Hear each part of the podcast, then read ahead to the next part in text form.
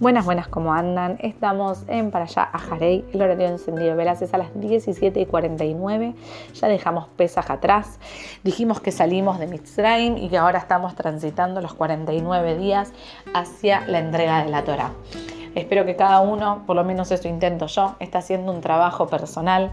El trabajo personal muchas veces cuesta, si no cuesta no estaremos hurgando tan profundo. Y esta semana estamos en la Sefira de Gburá, que es disciplina y justamente los límites suele costarnos más o menos a todos. Sí, es muy difícil a veces sentirnos que podemos elegir cuando nos limitamos, pero en realidad justamente el límite es el que abre la puerta a la elección real. O sea, cuando yo tengo libertinaje, cuando no hay un cerco, cuando no hay alguien que me marque una pauta, alguien que viene y me dice, mira, eh, hasta acá puedes llegar y hasta acá no, podés bailar entre estos dos, digamos, entre estas dos líneas y durante cuando todo se puede, el panorama es tan amplio, tan amplio que dejo de tener una posibilidad, porque cuando todo se puede, a la vez el que mucho abarca poco aprieta, entonces también me voy de ahí. Y tengo una incapacidad enorme de poder elegir, de poder tomar sobre qué opciones, pero qué, qué todo, todo, todo qué. Y aparte ese todo tan grande empieza a entrelazarse con las cosas que son buenas para mí, son buenas para los demás y las cosas que no. El límite lo que hace es poder darme un marco para que yo pueda elegir. Es poder darle un marco al amor que brindo. Es poder darle un marco al amor que me brindo a mí, al lugar que me doy en la vida. Es poder entender cuándo puedo hacer algo, cuándo está bien, cuándo no.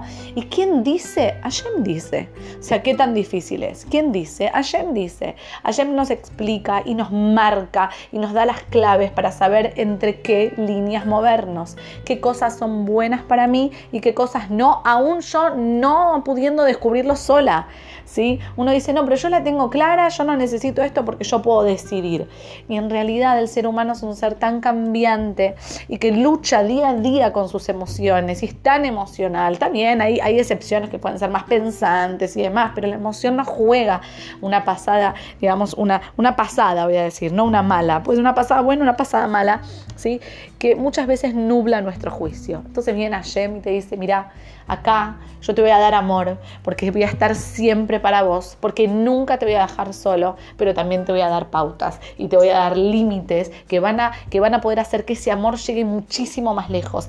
Y no solamente te voy a dar límites para que ese amor llegue lejos, sino que te voy a dar límites que al trabajarlo juntos, vos conmigo y vos con todos tus seres queridos y con tus hijos y con tu pareja y con tus amigos y con tu familia y demás, no solamente que el límite va a ser algo con lo cual voy a expandir el amor que te tengo, sino que además ese límite va a ser parte de nuestro amor. O sea, vamos a poder estar vinculados desde el amor, desde el gesed, desde la bondad, por el, aún por el límite en sí.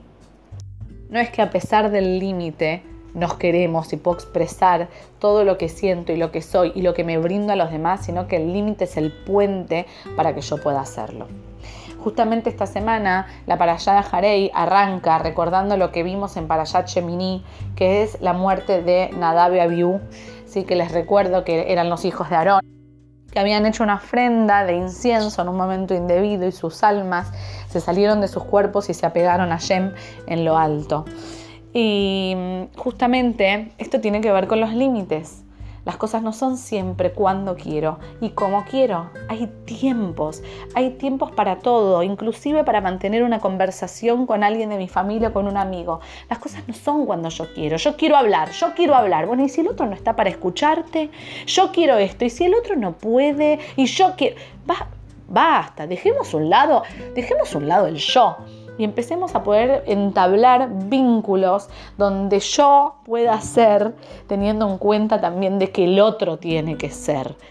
En función de eso, además, esta para allá no solamente comienza recordando, sino que hace hincapié en Yom Kippur, lo que representa Yom Kippur, ¿sí? cómo el Kohen Gadol se vestía para Yom Kippur, cómo se tenía que preparar para Yom Kippur, que era él solo el que podía entrar en el Santo de los Santos y podía hacer la ofrenda de incienso.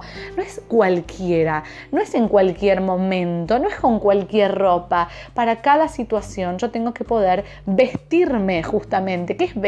¿Qué me pongo? ¿Me disfrazo? ¿Soy así con fulano y soy así con mengano? No, no, no, no, no, no. Para nada. Vestirme es tomar conciencia de mis vestimentas espirituales y que tienen que ver también con el habla, con la acción, con el pensamiento. O sea, tengo que poder realmente estar en eje por completo y en cada momento que estoy trabajando un aspecto de mí, poder estar ahí con todo mi cuerpo, con todo mi ser, ¿sí? Y poder tratar de llevar aquello que yo trabajo a todas las expresiones, a todas mis vestimentas, ser coherente con lo que trabajo en el pensamiento, con lo que guío en la palabra y lo que hago con mi acción. Así que bueno, puntualmente me voy a quedar con este punto, así no las retraso mucho más. La para allá sigue trabajando todo lo que tiene que ver con las relaciones permitidas y cuáles no. Y finalmente cierra haciéndonos hincapié de que tenemos que cuidar su encargo, el encargo de Hashem, las mitzvot. ¿Y a qué se refiere esto? Trae la explicación, eh, ya van llegando los chicos, así que voy terminando. Trae la explicación de que em, se hace hincapié en cómo cuidar estas mitzvot, que las mitzvot tienen que estar vivas. ¿Qué es que tienen que estar vivas? Que yo tengo que estar vivo para hacerla. ¿sí? Que no solamente las cumplo con mi cuerpo, sino que las cumplo con, con, con mi neyamá, las cumplo con mi energía, las cumplo con mi vitalidad. ¿Sí? Las cosas no se hacen simplemente solas y que el cuerpo acompañe, sino que tengo que estar conectado mente, cuerpo y alma para que la mitzvah me genere un cambio a mí, ¿okay? más allá del cambio que produce en este mundo, un cambio en mí, que yo pueda cada día ser una mejor versión de mí. Así que bueno, les deseo Shabbat Shalom. Está Yossi. Yossi, decís Shabbat Shalom.